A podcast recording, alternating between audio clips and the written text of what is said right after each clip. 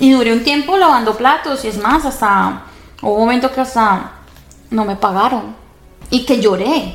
Seguramente la conocen con el nombre de la chica de las achiras. Tuvimos la alegría de recibir en este episodio a Génesis Marín. De origen colombiano, ella llegó a Francia hace 5 años y nos va a contar su relación con este país. Me enamoré de Francia, me enamoré de aquí, de la gente, de la cultura, de la gastronomía, de París. París, París es hermosa, París literal para mí es, sí es romántica. Conocer Francia para mí ha sido de las cosas más bonitas, maravillosas que me ha pasado. Desde el 2022, ella se lanzó en la aventura como emprendedora con su marca Crunchies para hacer conocer las achiras al público francés. Ella nos cuenta también que su recorrido no ha sido para nada fácil. Ser emprendedor no significa que gane muy bien. No saben, mucha gente no sabe detrás de cámaras los esfuerzos.